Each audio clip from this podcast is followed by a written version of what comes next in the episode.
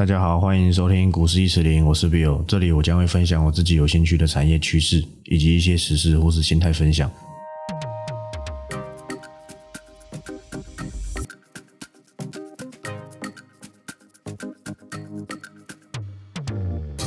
好，那今天录音时间是六月二号，星期三啊，一样是星期三，然后一样跟大家讲一些台股的时事啊，一些状况。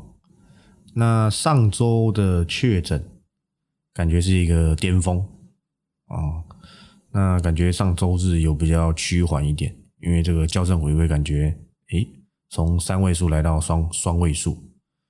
那礼拜一、礼拜二感觉也有一点趋缓。不过今天周三嘛，我看了一下，好像又有点回到过去，但我觉得也 OK 啊，因为疫苗还没来，基本上这样子的表现已经算不差的啦。在国外早就已经可能就已经抓狂啊失控。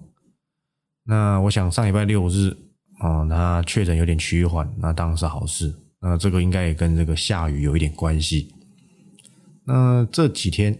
最近看到一个蛮有意思的新闻，就是大家都应该知道，自从 Intel 宣布说它十纳米之后，就是七纳米延缓研发，也就是说它制成节点有点问题嘛的时候，啊，股价跟台积电大不同，大不同，好像从那个时候好像 Intel 七十几吧，然后跌到四十几，就台积电相反。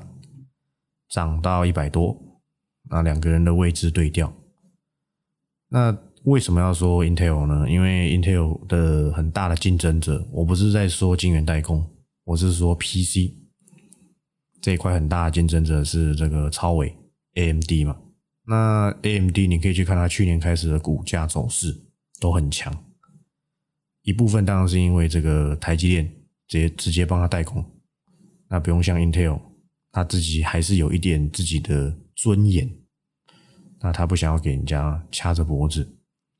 虽然一直吵了一下，说：“哎，给你做一下，又哦，我又不要做之类的。”那电脑市场好不好？AMD 现在其实是掐着 Intel 的脖子，主要是因为台积电帮 AMD 代工嘛。那不要认为说 Intel 就会一直输给台积电。其实前阵子一直在吵说他也要去亚利桑那州设厂，不是吗？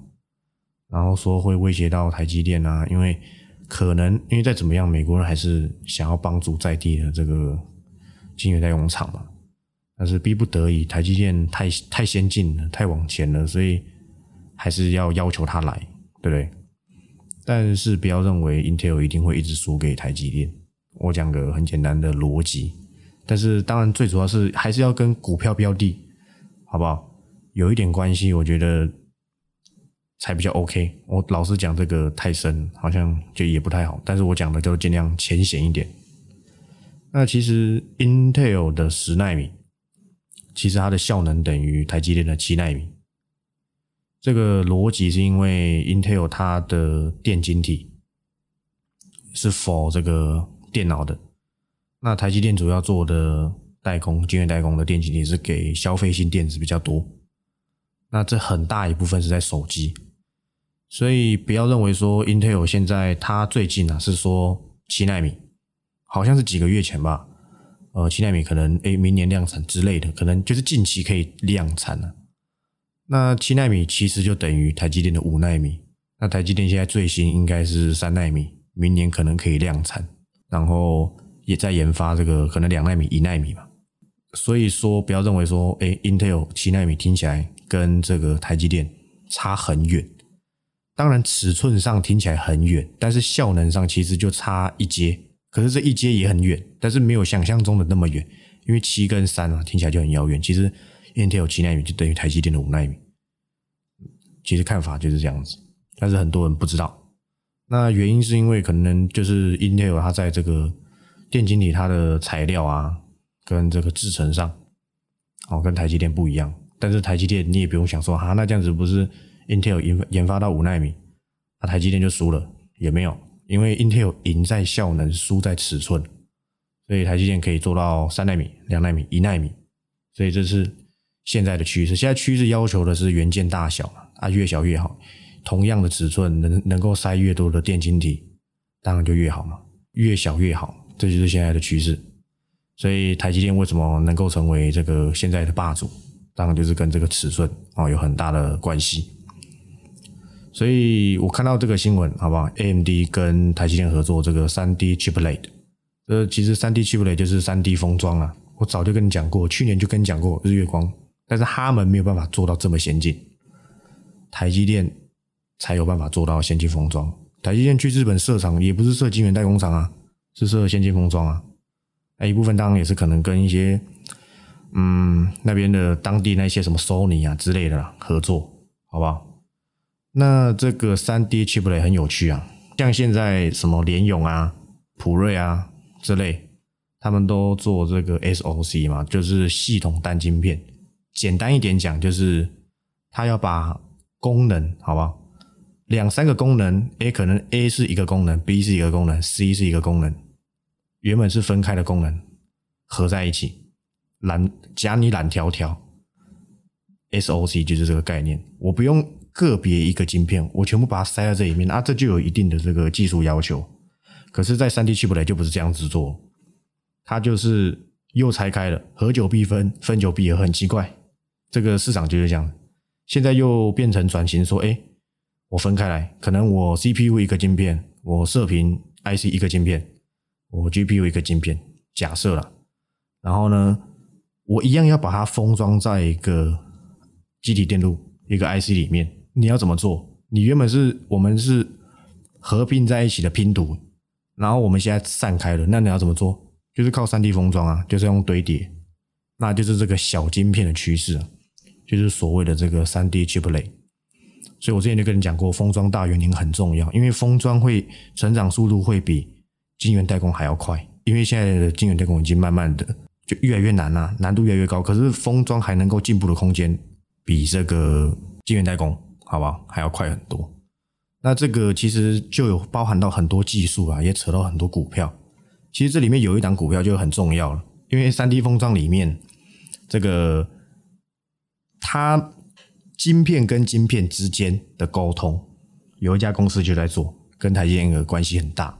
这家公司就是三四四三的创意，它有一个带图带晶片跟晶片沟通的细制材，创意会做。所以我觉得，如果要讲到三 D 封装，不是只有爱普，好吧？不是只有爱普，还有这个。他们的子公司创意，他也在做这件事情，只是现在创意的状况怎么样，我没看啊。但是相信我啦，这种细制材东西都不会差到哪里去，好不好？而且刚才讲过嘛，原本是哎，我们合在一起，然后现在在三 D 封装这个领域，我不是说 SOC 消失咯。像你们知道这个敦泰，好不好？这个联友哦，然后神盾，他们这些之前做这个指纹辨识的。这个 TDDI 嘛，他们后面都跟这个所谓的指纹辨识跟驱动 IC 合在一起，那变成一个 SOC，就不用两个分开，因为指纹辨识跟驱动 IC 合在一起变成一个晶片，这个趋势还是在的，只是在更先进的状况来讲，他们现在是三 D chiplet 小晶片的一个趋势，就是我刚才上述那些原因嘛，那也不是所有人都一定要去拼这个先进封装，不用想那么多。而且对台积电而言，先进封装的毛利也不见得比较高，应该说一定比较低了。就我了解，应该是比较低。所以他们对台积电而言，只是兼差在做封装这一块而已。像 SIP 啊，然后 CIS 要用到的什么晶圆级封装嘛，这些也都很重要。所以不用觉得说啊，那日月光废掉没有？他们都还是很不错，好不好？像之前那个 SIP 跟大家讲过讯息嘛，就是那个红海的公司。子公司了，那我觉得这一些好不好，都应该是要留意的方向，就是封装大元年。现在 AMD 好不好，已经出来跟台积电合作这件事情，三 D 封装，所以这一块我认为留意的价值蛮大的。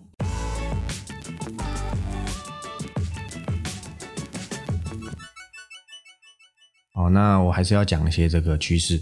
好不好？那这个趋势其实我觉得也蛮重要。其实我原本上周就要讲的，但是呃，先讲了其他啊，讲了大同吧，没记错的话。所以呢，原本要上周讲，好吧，移到这一周再讲。但我看股价好像也没有涨特别多，那我觉得还是可以留意一下，好吧？以前在文章中讲过一个东西，就是这个 ABF 窄板。但我今天不是要跟你讲锦硕能电啊，也不是星星，你放心好了。但是他们跟这些 ABF 厂关系很大。那我就跟你讲过，就是 ABF 在板有时候它缺货，不是它做不出来，不是是它缺原物料嘛。就跟你讲过那个日本未知数公司，哦，那他们的这个 ABF 原料哦都是从他们这边公司来的。我记得还有一两家，但都是日本公司啊，我已经忘记名字。那台湾也有啦，但是那台湾没有上市。我没记错的话，没记错的话，好像叫做金化科技，它有小量的在做给一些公司。那这不重要，因为它应该是没有上市柜。所以对 ABF 而言呢，ABF 原料很重要。接下来我讲这东西看起来好像很不起眼，但是呢，它跟 ABF 载板关系很大。那这家公司的产品叫做钻孔，那这家公司就是八零二一的尖点啊，不是居点哦，是尖点。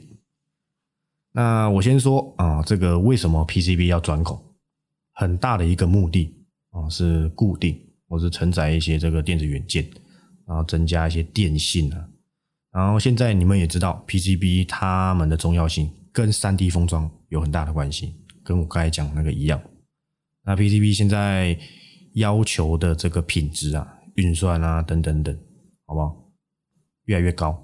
那它也不是一层板就能解决啊，现在堆来堆去，堆来堆去，好，都是好几层的堆叠，所以现在要求越来越高。那堆叠数增加，对钻孔的需求就越高。你不要小看这钻孔，你这钻孔是决定 PCB 好不好？两个之间、两个层之间接点。的重要性，所以呢，它对后面呢，他们 ABF 的这些制程啊，或是一些良率，好不好，都是很重要，对他们的影响都很重要，所以是电路板加工很重要的一部分。那你诶听起来好简单呢，诶是不是？诶我拿个罗赖把搓一搓就可以？不是这样子，他们那个洞真的很小，也不大。那尖点它的业务呢有两项，主要啦，一个是帮你钻。帮你帮你带钻一个洞，那另外一个就是卖那个钻针给你，这应该念钻针还钻针啊？啊，我觉得都可以，好不好？我也不是什么呃国文系毕业的，我就念钻针好了。那他这个钻的东西，刚才讲了一个是卖钻针给你，一个是帮你代工钻孔。那以前其实这一块呢没什么留意，其实尖点这一波上来，我还蛮意外的。就是从我去年留意到这家公司的时候，我记得才十几块而已，就后面跟妈给我标了四五十块，是非常夸张。但是这也无可奈何，因为他们公司真的是，呃，我觉得财报表现的不错。其实还有一家公司啊，跟尖点很像，可是我觉得尖点我比较喜欢，我也没有说推荐啊，我只是觉得我比较喜欢，它对我而言的关注点比较高。另外一家公司叫凯威，我以前高中有个高中同学也叫凯威。我不知道是不是他家开的，应该不是。那现在窄板你也知道，南电啊、星星、锦硕，他们都有扩产。他们扩产不见得会去买专针机，知道吗？因为他们以前呢，就跟金源一样，以前按照 IDM 大厂为王，现在 IDM 大厂越来越把很多东西释放出来，就跟这个 ABF 一样，跟这些 PCB 厂一样，他们不是说哎，所有东西都要我自己来。像之前不是也有讲吗？这个。我没记错的话，好像是星星，好吧，他们自己也有打建厂，然后好像是他们打件的这个良率不够高。我没记错的话，好像是，哎，我有点忘了，反正就是有说他们的打件良率，好不好，有点问题，所以好像把打件外包给历程还是谁，所以他们不是只有做 PCB，他们有一些这个加工业务，他们也会做。但是现在光是在这个专针这一部分，他们其实也是慢慢委外了。那也不是每一家好扩厂我都一定要买这个专针机，因为这个其实你外包给这些公司，其实也是有好处的，好吧？不用所有人都去那边专针，你就顾好你的 ABF 就好，你专针交给你信赖的公司，好不好？我觉得这样子好不会比较差，在这个架动率上，你就不用投入大量资金啊，也不用再去买那个机器，好不好？都给尖点做一做就好。那过去我刚才讲过，专针这一块市场其实过去并不是很畅旺，我相信你也没听过，而且以前的淡旺季需求差距很大。那加上过去大部分都是采驻场，在客户端那一边帮你服务哦，到府的哦，外送到你家之类的。那在成本跟效率控管上啊，难度比较高，所以以前呢，这个对营运效益没有很大的注意，好不好？那现在已经不一样，现在 PCB 载板厂的这个要求啊。需求越来越大，你看那 A B F 都已经确定，好不好？不要说一定了，到时候又又说我这个讲法不对，恐怕是这个还会再缺个一两年，然后两三年。所以呢，对这个不是每个人都一定要去拼这个南电哦，锦硕、星星，他们都不便宜了，南电都三十几万一张，然后星星跟锦硕都十几万一张，我记得尖点应该是三十块。好不好？三四十块，我没有说它一定会涨，我只是觉得这个趋势跟 A B F 是相辅相成，而且它的业务就很单纯，就是帮钻洞，好不好？那尤其现在这个带砖需求最高，就一定是 I C 载板，很简单，附晶封装嘛，三 D 封装嘛，很大的关系，好不好？就是这个 A B F 载板，那另外一个就是 H D I 那个多层板，你不要想说现在印度出事情，五 G 手机就卖很差，这是暂时而已。五 G 是之后一定，好不好？会慢慢汰换掉的。你不可能一辈子用四 G 的手机，一定会有阵痛期。你放心好了，暂时性的东西，好不好？所以 HDI 版在五 G 手机、在机器台那一些应用，未来也是会慢慢加大，对尖点的业务都是正向。那呢，最后还有这些什么基地台和一些什么交换器，尤其是最近，好不好？大家都在家里，难道你的网通设备不需要 PCB 吗？都需要，好不好？只是这个效果。跟你没有看到，你觉得哎不显著，但是我觉得长期来讲，这个续航力很强，所以我觉得不管是这个大厂外包，好不好，还是这个你要卖专针给那些 A B F 的客户，我觉得这一块发展会越来越茁壮。那尤其是很多人都会忽略掉，永远脑袋都只有南电、锦硕跟星星。我没有说他们不好，但是不是每个人都有钱去拼那种公司，好不好？我相信很多呃朋友可能是小资族，好不好？我觉得这种公司呢，可以自己留意一下，好不好？我认为呢，都是一个不错的趋势，不错的长期可以关注的对象。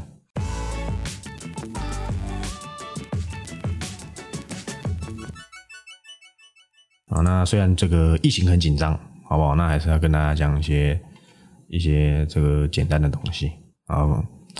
这个趋势要讲，可是很多要聊的啊，还是要讲一下。那其实感觉疫情好像要趋缓又不趋缓啊，但我觉得也不能掉以轻心，好吧？我？现在都很可怕，因为我上班的地方啊在双北，啊双北最可怕。那而且又什么什么 A A 变种、B 变种，什么印度啊，然后什么什么英国的，好吧？我也不是学医的，对，但是我知道趋势在哪里，什么公司有关注的价值。那像前阵子很疯虚拟货币，现在虚拟货币前阵子好像腰斩。今天我没看，因为平常我没什么在看比特币的价格，好吧？那时候我有跟你们说过，呃，我没有推荐买卖哦。我说那时候盘后我讲的比特币相关概念股是二三七六、二三七七的技嘉跟微信，好吧？我没有跟你讲什么汉讯哦，没有。这样汉讯后面怎么样啊？也与我无关，好吧？与我无关。而且他们的这个安全度比较高，他们又不是这个对不对？少了比特币业务就会死的公司，不是好不好？并不会。但是这个汉讯，恐怕不见得，因为它的很大的一块主打就是这个比特币嘛，比特币的显卡二线厂，还有什么银泰也算了，还有立台，好吧？这些公司啊，我记得还有一个青云呐，对不对？平步青云，我没有说他们不好，但是我跟你讲，你不见得玩得起。人人都想买标股，你怎么觉得你抱得住？对不对？上周讲的这个航运的例子，一定有人买过二三十块的阳明或长荣了，可是你早就卖了，你早就没了。你或许下一次买的时候是一百块、九十块，那我也不管，对不对？Anyway，你们永远在这个无限回圈，因为没有人给你们建立正确的观念。有很多人是半路出家，那去年才加入的股市小白，对不对？存个几十万啊，就幻想自己可以赚个几千万，妈假赛啊！你把股市当这个澳洲线上赌城，我也不能阻止你啊。但是我可以跟你说的是，我认为最安全的趋势，这种东西你可能还嫌慢。哎，我对了，讲到这个，我今天还有个朋友，这是真的，可能之后再看你要不要要不要上传到这个 FB。呃，他呢就是之前有买汉讯，好吧，我记得买两百多块吧，还两还是一百八一百九，我忘记了，反正他最后赔钱出场，他赔了，而且他是，而且他是什么？他是这个。这个叫什么？呃，汉讯套餐，呃，他汉讯啊，印泰都买。我记得还有个这，呃，还有个叫什么启的，呃，晨启啊，对对，晨启，他买这个一系列全买这个二线显卡厂，干有够危险。结果刚好那个一千四百点，然后之后不是又爆一百多亿险，然后赔了十几二十万走掉，气都气死。然后他今天我那朋友又传说，哎，他朋友又回去买，说说什么？在哪里跌倒，在哪里站起来？我笑了很久，我觉得好，但是我不知道他能不能够站得稳。我希望他加油。我没有说不好，我也没有说他一定赚不了钱。我记得他好像跟我说：“哎，他好像昨天传的，好像可能赚了一两只涨停板嘛之类的。”我也不管，因为我对那种公司没什么兴趣，好吧？我没有在批评这些公司哦，我只是说，我觉得，哎，技嘉、微信，我觉得比较安全。可是技嘉前阵子有那个呛中国嘛，就是说什么呃什么什么。低品质啊，就是中国代工啊，什么之类的，它有这一类的风险，后面怎么处理我也没注意的，好吧？而且呢，汉讯啊，六一五零的汉讯，它在我大学的时候，它有一季曾经赚十块钱。我记得我那时候大一还大二，我已经忘记了，我只记得它赚十块钱。那个时候市场就在幻想，你一季赚十块钱呢，那你四季不就赚四十块？它后面股价飙到四百多块，因为很多人一定幻想说啊，你那四百多块那。一季可以赚十块，那四季不赚四十块？那这样本一比才十倍啊，对不对？哇，很会幻想，不简单。结果到后面你发现它 Q 二跟 Q 三、Q 四都很差劲。我记得 Q 二还有赚一点点钱，就 Q 三、Q 四就都赔钱，后面就一路都赔钱了呢。那原因是什么？我不能讲，对不对？到时候人家要说我诽谤他公司，但是我只能跟你说落差很大。但是原因是什么？哦，大家自己去想哦。我没有说他们公司怎么样，我只是说落差真的很大。从一季十块，到后面零点几还是两三块，我忘，就到后面都赔钱。那你觉得这当中发生什么事情？好吧，自己去想。而且那个时候汉讯股价最高四百块，我记得那个时候比特币才一万多吧，一万多美元，我记得应该没有到两万，反正就没有到现在那么疯，到六万多就对了。那个时候一两万，一万多吧，还两万多的比特币，汉逊就可以四百块，就妈的，现在最高比特币六万多。你汉逊怎么两百块？你们不觉得很奇怪吗？光是这点就很奇怪了，你觉得呢？好吧，我没有说他们不好，我只是说我比较喜欢更安全一点，对不对？好不好？那我说过有疑虑我就不做，那我也不是什么什么，我讲过我也不是赚了什么好几亿的人，都不是，好吧？那投资的这个观念啊跟逻辑都很重要，你们就喜欢听人家乱说。那天有个粉丝也密我说。呃，简单讲一下，就是说他朋友推荐他买这个这个嘉里，可他家里买的有一点点贵，他现在后悔啊。可是我记得他应该快要解套，我没记住他跟我讲成本的话，他套了很久，你看资金就卡在那，什么都不能做。你你没有及时停损，其实你后面你就砍不太下去了，对不对？那你们都喜欢听东听西的，你们没有自己的见解，那这都不太好，因为那个。我建议你们，好不好？一定要有自己的想法，因为这样子未来你看错，你也比较甘愿停损。你听别人说，然后最后你赔钱，你也不知道你在赔什么东西，因为这个东西不是你自己研究出来的，你也没有去了解，好不好？然后你看错了啊，应该说别人讲错了，结果你也赔钱了，你就在想，看到底要不要卖？因为你自己没研究啊，你自己研究研，然后呢看错，你停损才会比较甘愿。你听别人说的，你赔的莫名其妙。那你这个永远都不会这个甘愿啊！你最后就赔的很奇怪啊，永远不会进步。因为那边靠腰说，嗯，股市很危险，就像我之前讲的故事嘛。去年赚好几百万，就今年一千四百点之前哦，就赔光了。然后呢，打了一个这个长篇大论，跟你说股市好危险啊，要小心。所以这也告诉你们，好不好？自己准备好再进来。股市每天都有开。除了六日，或是一些特殊节日没有开，你准备好，股市永远都可以进来操作。但是一定有比较好做跟比较难做的时候啊，这是一定。但是股市每天都有机会，等你准备好你再进来。有人跟我说他现在不做了，他怕到了，我觉得也没关系啊。等你觉得你准备好了，好不好？你再进来。那再跟大家讲一件事情，就是，嗯，因为一直有人问我要不要开那个 Telegram 啊，就是那个 TG。我想一想，呃，可能下礼拜吧，或是下下礼拜，我想开的时候我就会讲，可能会是近期。好吧，所以有听到 podcast 的，好吧，自己知道就好。我之后也会我会说出来，就是我也会再贴出来给大家讲。那可能 Telegram 就是会讲一些这个 FB 不会讲嘛，但是比较偏向即时的这个盘中消息。然后我可能有时候心情比较好的时候，就会说一些盘前，但通常都是这个有大事情，好不好？我就会说一些盘前，不然我每次抛个东西哦，都要丢到这个这个 FB。我觉得也蛮麻烦，因为 FB 又要等啊，这个 Telegram 比较及时，可能是你们听到这一集的在一两周、一个月内，好不好？我应该就会生出来。好，那今天的节目就到这里，我是 Bill，我们下周六再见，拜拜。